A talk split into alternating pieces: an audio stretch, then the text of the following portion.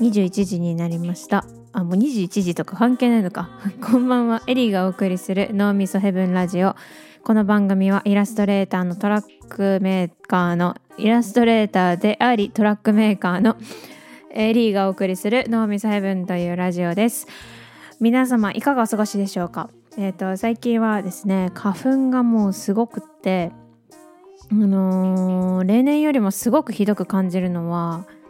私だけ？私だけなのかな？なんかずっと花粉症なんですけどあの以前は花粉のシーズンになったらこうマスクをつけるだけで、まあ、95%ぐらいこう予防できてるぐらいにもうマスクへの信頼感がすごかったんですけどなんか今年はやっぱなぜかマスクをしてても顔周りがすごいピリピリする感じがあってなんかあの多分ほぼ1年ぐらいずっとマスクをつけた生活をしてたからなんかこうマスクあり状態の空気純度の いい空気に慣れてなんかちょっと繊細になっちゃって花粉を強く感じてんじゃないのっていう風に思ってるんですけどなんかこれ結構私の周り割と花粉今年ひどいねって言ってる人がいてなんかそういうマスク慣れもあるんじゃないのかなって思ってるんですけどどうでしょう？という感じで なんかもう日記みたいなラジオだな。えっと、あのこのラジオ面白いと言ってくれる方がポロポロいまして大変ありがとうございます。面白いと言ってくれる方は多分なんだろう私の予想なんですけどもともとラジオというものが好きな方だと思うのであの結構ラジオに対しての厳しい目を持っている厳しい目厳しい耳をあの持っていると思うんですよ。なんかこういろんな評論的になるというか。ああもうこの「オールナイトニッポンゼロは1年で終わりだなとか思ってそうな人たちかなとか思ってて。そんなような人たちに聞かれてる可能性もあると思って私もあの気を張って一応これでもねこれでも気を張ってやってるんですけどなんかそんな厳しい皆さんに褒められると嬉しいってことで。知らないけど、えー、厳しくないかもしれないけどすごいそう言ってくれるとすごい嬉しいですっていう話です。そうですね。あの最近はえっと渋谷のパルコで開催されていた、えー、鬼越トマホーク展が約2週間終えて、えー、おととい終了いたしましてお越しくださった方々大変ありがとうございます。多分お越しくださった方々の99%の方が会場の正面眩しいって思ったと思うんですけどあのパルコのねあそこだけめちゃくちゃ明るくてあのすごい量の照明が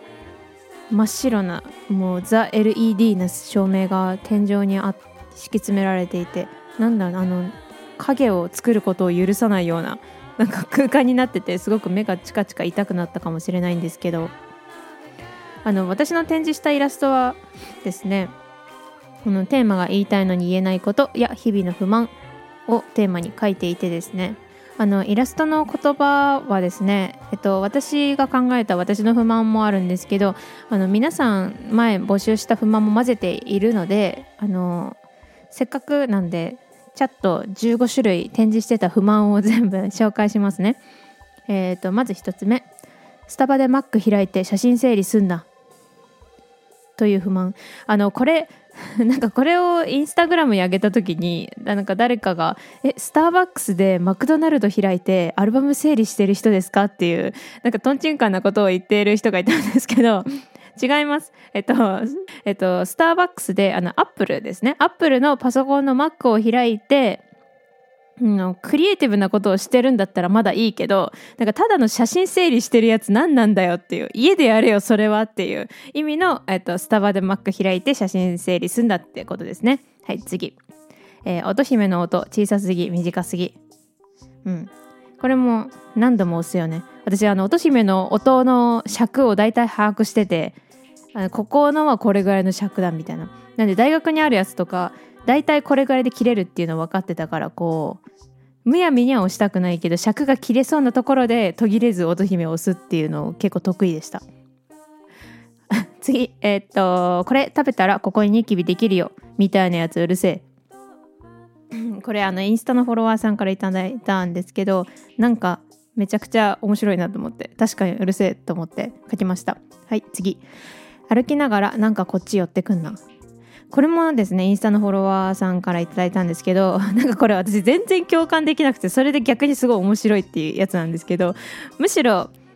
歩きながらこっち寄ってくる人なんか私は好きだしなんかむしろ自分が寄ったりもするのであこれ嫌な人いるのねと思って ちょっとその衝撃で書いたっていう感じです。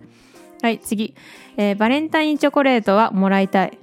もうほんとこれマジでなんであげなきゃいけないのって毎年思ってる。って思毎年思ってるからなんか思うだけじゃよくないなと思って今年ちょっと男子にあのバレンタインチョコレートちょうだいって言ってみたんですけどなんか自粛しろって言われました。はい次。えっ、ー、とラマンドうまく開けらんない。えっ、ー、とそうずっとルマンドうまく開けらんないんですけどそれ開けらんないのお姉ちゃんだけだよってなんか妹に言われちゃったんですけどこれあのでもこの作品を作りながらずっと家にあるルマンドをめっちゃ食べてたらめちゃくちゃ開けるのうまくなっちゃって。あのコツはですね一気に縦にさっと裂くことですね。うん、あの横にスーッと一直線は絶対最後まで到達しないので端から端まで縦に一気に裂くとルマンドが上手に出てきます。はい次、えー、チルじゃなくて休憩ね。うん。はい次、えー、サラダ取り分ける系とか取り分けない系とか正直どうでもいい。うんこれ私このシリーズの中で結構一番一番今言いたいことかもしれなくて サラダ取り分ける系とか取り分けないとか正直どうでもいいっていうことなんですけどなんかサラダ取り分ける問題についてすごく考えることがいろいろあってあのまあいわゆるいつもサラダ取り分けてくれるようなその気の使える女子が、まあ、そういう飲み会でモテるみたいな、まあ、ちょっとなんかこう斜めな意見感じの 意見があるじゃないですか。だからこうサラダ取り分けないような人はモテないとか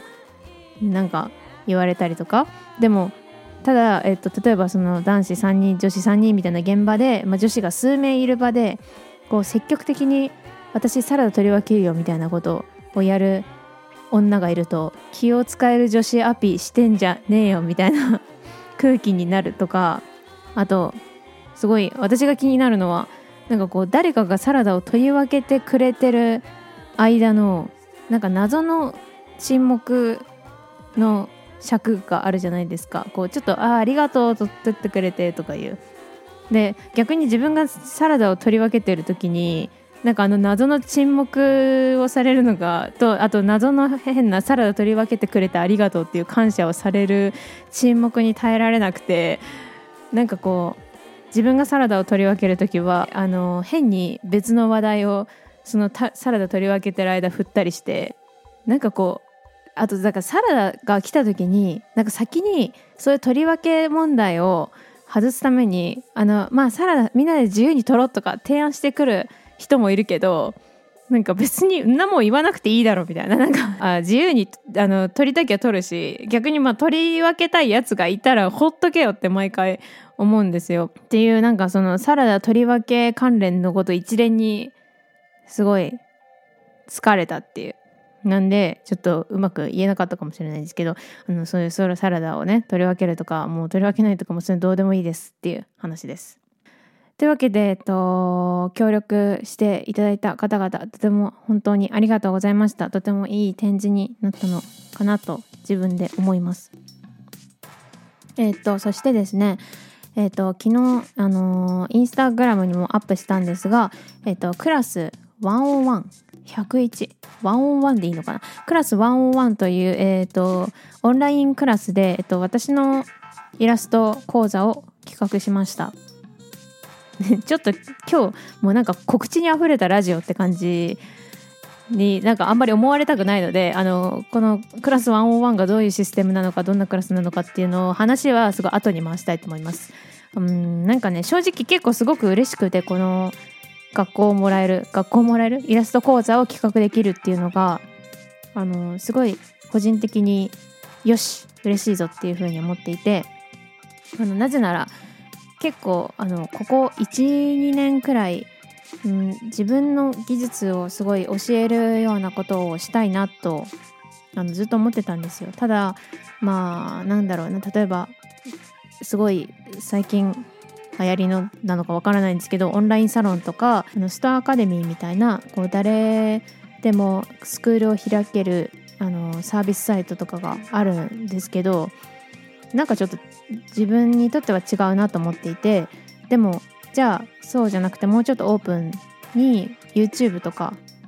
まあインスタライブとかでイラストの描き方を例えば見せるっていうのもなんか違うなと思ってたんですよ。まあ、ちょっとやちょっとやったんだけどね実際は YouTube で。でななんでその、まあ、YouTube とかでそのイラストの描き方を見せるのをあんまりやりたくなくてでなんでかっていうとこう自分が逆にあの好きなイラストレーターさんとか作家さんがまあ何人もいるんですけどこうインスタライブとかでなんかこう絵を描く工程とかをめっちゃ見せてるのって、まあ、ある意味なえるというかなんかあんまり知りたくないというかなんかこう見せすぎな感じがあんまり好きじゃないというミステリアスであってほしいみたいな ところがあってっていうのもあってあんまり自分もそういう風に自分のこう、まあ、今の技術や自分の道具とかを全部こうオープンに見せるっていうのはなんかあんまりでも個人的にあんまり好きじゃなくてやってないんですよ。でいた矢先に、まあ、クラス101の話をいただいて、うん、結構、まあ、システム的にもいいかもと思って始めることにしました。今タイトルをタイトルを何してたっけ？タイトルを、えっと、毎日着ている服や憧れのファッションをイラストで記録しようというようなタイトルにしています。まあってしてるんですけど、えーと、別にファッションイラスト以外を描く時にも活かせるような内容にしたいと思っているのでえっ、とまあなんだろうななんかこうイラストをなんとなく始めたいなと思ってる人とかなんとなく私っぽいタッチが好きだなと思ってる人におすすめって感じかな。まあ例えばイラストに全然触れ合ったことはなかったけど、まあ、新しい趣味とか増やしたいなみたいな人にもいいんではないかというふうに思ってるんですけど分からんでもないということです。ちょっと分かんないけどとりあえずいいねくれないと授業開講できないからいいねください。はい。ということでですね、本日の、えーと、トークテーマは、じゃん、先生との思い出やえー、なぜか先生に言われてずっと心に残ってる言葉はいというテーマなんですけどあのー、まあ、私はですねすごくあの人生をものすごく変えるような先生っていうのにはまあ正直出会ってないんですけどでもあのところどころの、まあ、学生時代とかの記憶でなんか先生に言われたよ言われたこと先生が言った言葉みたいなのがなんか残っていて先生の名前とか顔とかはもうほぼうろ覚えだけどずっとその言葉が心になぜか残っているっていうことってありませんか？あの別にあのいわゆるいい言葉とかじゃないんだけどなんかずっと頭に消えない言葉っていうのがあ別にそれは先生に限らず友達とかでもそうなんですけどなんかそのなんか残っちゃう言葉っていうのが私は結構好きでまあいろいろあるんですけどあの私は中学生の時にあの学習塾に通っていたんですけどそのクラスでですねあの1人ちょっと何というのかな生徒で静かで、まあ、変わっている感じの男の子がいてその人が、まあ、夏になるとこう B さんで塾に来るんですけどなんかその B さんで来た時に、まあ、その子の足が臭いっていう話になってあのー、誰かがこう足癖お前っていう風になんかこう言うようになったんですよ。ででもその変わってる子の本人も結構そう言われてもへへみたいな感じで なんかちょっと嬉しそうに笑うような、あのー、変わったメンタルの子だったのでなんかその足草いじりみたいなのが結構なんかその時のクラスの中のブームみたいになっちゃって、まあ、それは結構派手になってこう休憩時間に「いやお前足草草」みたいな感じで「マスクしよう」とかふうにみんなでこういじってたらあの休憩時間が終わった後に次の授業の数学の先生があの教室に入るなりこううるせえな人間はみんなくせえんだよっていう風に大声でそれ急にそうやって入ってきたんでなんかすごいみんな全員それですごい爆笑してあのその時私はすごい確かにっていう風に思っでなんかその後みんなそれを言わなくなったんですけど、まあ、今思うとなんかすごくなんかまあその人間はみんなくせえんだよっていう言葉が私はすごく心に残ってるんですけど、ま、冷静に考えるとまあやっぱ足臭いって言われてまあへへって本人が笑ってたとしても結構まあそれはある意味いじめみたいなものだしまあただそれをこう静かに注意するってなるといやよりそれがなんかいわゆるいじめっぽい空気になっちゃうから なんかそんな嫌な空気にならずになんかそのいじりをストップさせた言葉だったなと思ってすごいまあその先生のキャラクターもいいっていうのもあったんですけどなんかすごいその言葉がずっと残ってるんですけどっていうエピソードが私にはあります。というわけで、えっと、今回もいっぱい、えっと、お便りをいただいたのでありがとうございます。一部読ませていただきます。えー、どうしようかな。ラジオネーム、ラジオネーム、ポポン、うん、ポポン、ポポンポポプイさん。ラジオネーム、ポポンポポプイさん。えっ、と、小学校の担任の先生の話です。周りからよく思われていなかったこの話になり、えー、あなたも、えー、そうなの？と聞かれ正直自分はその子のことがとても好きではないと言って、えー、と先生も、まあ、苦手な人いるでしょ？ちょっと私の読み方なんか変だな。ちょっともう一回最初から言わせて。えっと、小学校の担任の先生の話です。えっと、まあ、その小学校で、え周りからよく思われてなかった子がいて、まあ、その子の話になりました。で、先生から「あなたもそうなの?」というふうに聞かれ自分はま正直とてもその人のことは好きではない、まあ、先生も苦手な人いるでしょ？っていうふうに尋ね返したら先生は、えー、苦手な人はいませんと言い切られた。みんな好きだというふうに言っていた。それは絶対嘘じゃんというふうに思うと同時に自分が汚く思いました。うん。そうなんだよね。なんかね小中学校の先生ってなんか謎に言い切る先生がいるよね。私もあの中学生の時の話なんですけど私の中学校はあの公立の中学なのになぜかあの全員私服制服がない学校で、まあ、その制服がないという代わりにあの胸にバッジをつけなくてはいけなかったんですよ。交渉っていう左胸にえーとまあ、位置も絶対決まってて左胸につけるっていう決まりがあったんですよね。でそのまあでも結構面倒くさくて忘れちゃう交渉つけるの忘れちゃう人とかもいてそのまあ交渉チェックっていうのを月曜日の朝礼の後に先生がこう見張って全員交渉つけてるかどうかっていうのを見張るんですよ。で交渉つけてない人がいるとその教室への戻る体育館から教室への戻るルートからこう腕を引っ張られて「あなた交渉つけてないわね」って言って交渉つけてない側のところになんかこうみんなで固められて怒られるっていうでまあ火曜日の朝にちゃんと今日は交渉つけてきましたっていう報告をしなきゃいけないっていうのがあってなんでみんな月曜日は交渉忘れたら「ああ忘れた!」っていう風になるんですけど、まあ、私もとある月曜日に交渉をつけ忘れてしまってあのその列からまあ運いいとその 先生のチェックをこう免れるんですよね。なんかちょっとなんていうのあのあくびしたりするふりとかしてこう胸に手を当てて なんかその交渉あたりをこうチラチラ胸こう見えないような感じであのなんか運がいいとその交渉チェック免れるんですけどなんかもうそれをして逆にバレたらまたより怒られるのでなんかまあ私は普通に引っこ抜かれて、まあ、交渉を忘れた組のところにまとめられてでそしたら先生があの交渉を忘れた人に一人一人に対して「なんであなたは交渉を忘れたんですか?」っていうふうに聞くんですよね。でそれですいません例えば昨日洗濯機入れちゃってそのままびしょびしょでとか言ってる人もいればいろいろあったんですけどで私の番になって「なんであなたは交渉を忘れたんですか?」っていうふうに聞かれてまあ、何でも何ももうほんと単純に忘れてたんですよ。ですなんであのあ普通に忘れてっていう風に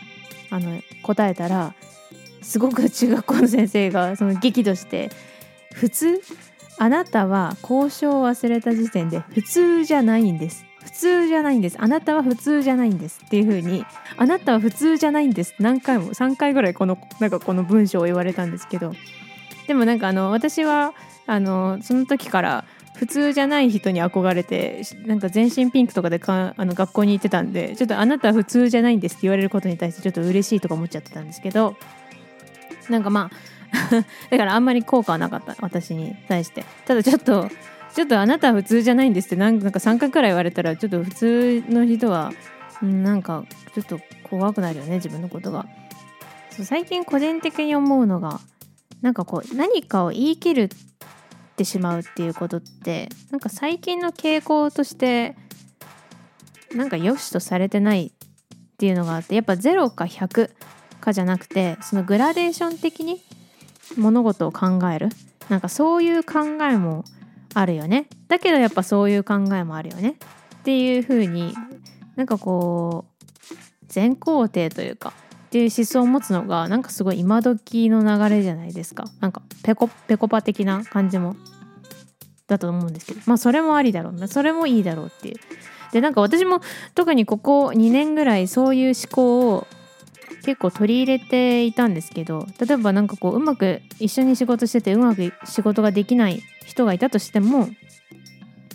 でもう全然例えば締め切りも守らずみたいな感じの人がいたとしてもまあでもそれでもまあ世の中は回ってんだよ。まあ OKOK みたいな感じの 姿勢をすごい取り入れるようにしててなんかあんまりだから怒らないというかなんか仕事がこの人はこういうとこがものすごくルーズ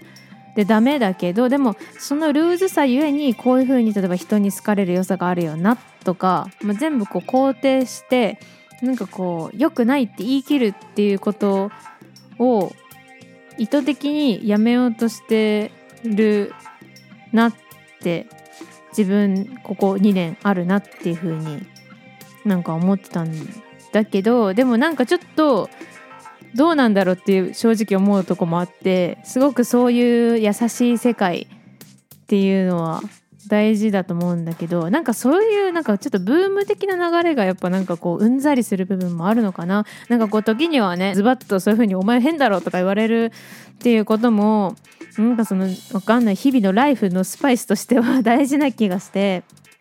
なんか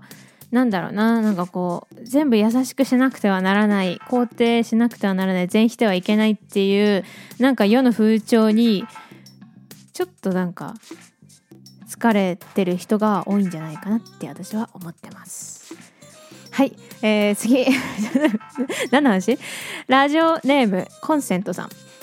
えっと、されて嫌なことを人にしないということを守っていれば大抵のことはうまくいきますという先生に言われた言葉が心に残ってますという、うん、これはもういい言葉ですね。そうですね。なんかもう世渡りの結論を出したみたいな言葉を投げてきたわけですね、うん、確かにそうだと思います。はい次。とラジオネーム金髪ガールに憧れるさん。放課後の勉強中英語の先生なのに数学を教えてくれて帰宅後わざわざ電話で解説までしてくれた。解説までしてくれた。うんいいですね。あのー、私もなんかこの教えたいがもう溢れちゃってる先生そういうオタク的な先生はもう私もすごく昔から好きで、まあ、そういう先生に当たるとラッキーっていう風に思ってたんですけどなんかうんなんだろうなこれ先生じゃなくても私すごいこれ携帯ショップとかでも思うんですけど携帯ショップでもなんか例えばドコモとかの店員さんでなんかこの携帯の機種とか複雑なこう料金プランの説明がうまくできるからもうしたくてしょうがないみたいな人なんかたまにいませんか私もそういう人がなんかわかんないけどすごい好きででなんかそういうなんていう人に当たると携帯ショップで結構やったって思っちゃうんですけどそのやっぱいい先生に当たったみたいな感じの感覚同じ感覚になるんですよね。でこうなんかこう、まあ、どんな携帯をお探しですかとか言ってこう iPhone とか言ったらなんかこうなんなんなんていうのかなああ、なんか、ああ、はいはいはいはい。iPhone ですね。あの iPhone っていうのは、まあ、いわゆる一言で言うとこういうものであって、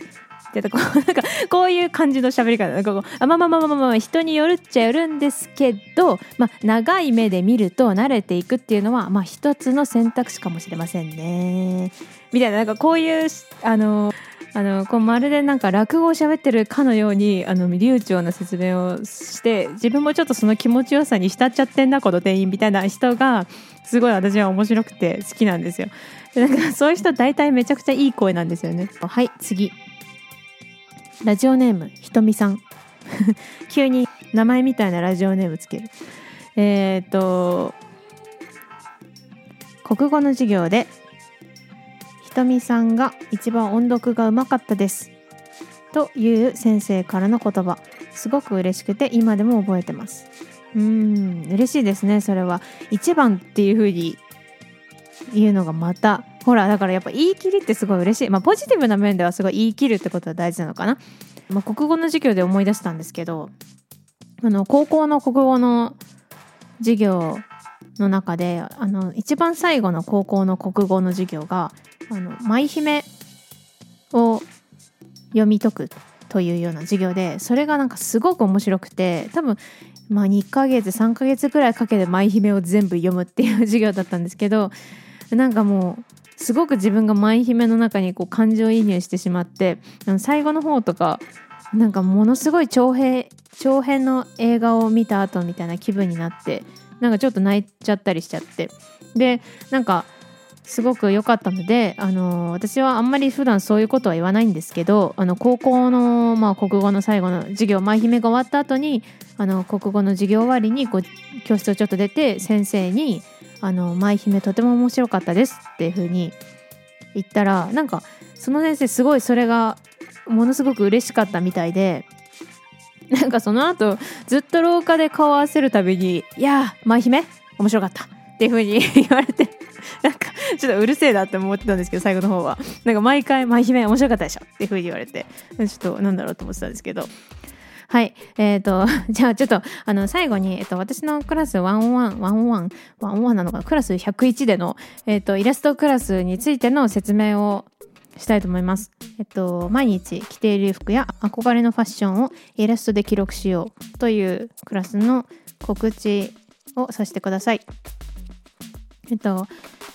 そうですね。まずあのこれは私が普段のイラストをどうやって描いているか、まあ、道具の選び方から、まあ、スケッチ方法。最後のまとめてどうやってアウトプットするかということまでが学べるクラスです。でまあもちろん普段からイラストをガリガリガリガリ描いてる人にも、まあ、表現の幅を広げるかもしれないという意味でおすすめしたいんですがあのなんとなくイラストをやりたいけど、まあ、ちょっと何から始めていいかわからんという人とかまあうんなんかファッションが好きでそれをまあ新しい記録方法で記録したいとかまあがっつりデッサンとかなんかそういうものには興味ないけどこうちまちまさらさら書いていきたいタイプの方々におすすめです。もちろん初心者でも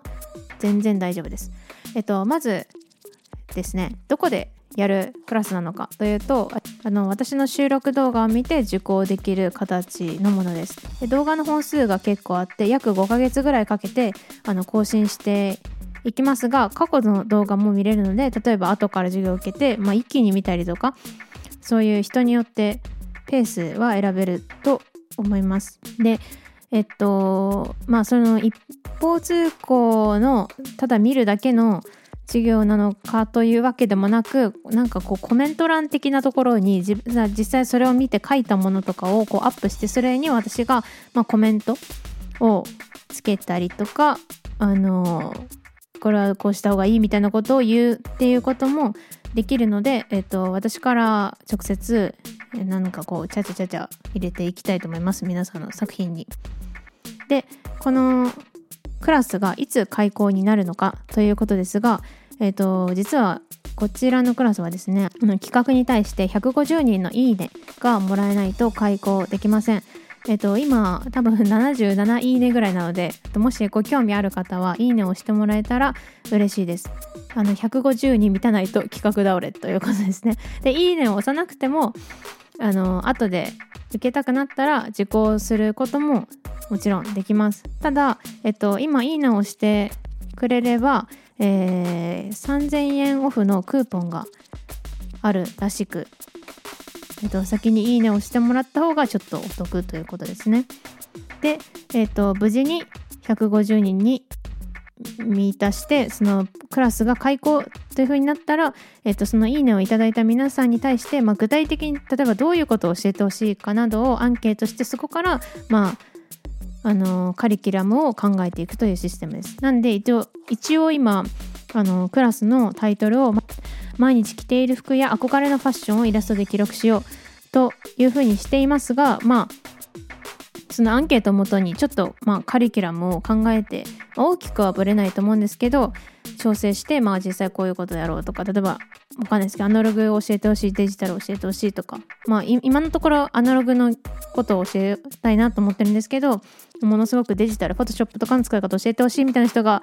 えー、100人以上いるとかだったらちょっと変えようかなとかそういう感じで、えーと調整したいと思います。なんであのー、例えば場合によっては皆さんにその画材道具とかを送ったりするということもあるかもしれないので、まあ、それによってクラスの料金が、あのー、変わっていくので今のところそのクラスの料金はわからないということですね。ただあのいいねをしたから必ずしも受講しなきゃいけないということではないので、まあ、その辺はご安心ください。というわけで是非うん。どうなることやらわからないんですけどあのー、興味を持ってもらえると嬉しいなと思います。よし。というわけでですね最後に最後にもう最後終わったか。うん。これで、えっと、終わりにしたいと思うんですけどなんかいつも最後あのいつも最後というか最初も最後もなんですけどなんか同じトラックばっか流してて本当はねいろんな曲をもうものすごく音楽について喋りたいことがたくさんあっていろんな曲おすすめの曲を紹介したりしたいんですけどあのポッドキャストはあの人の曲をあの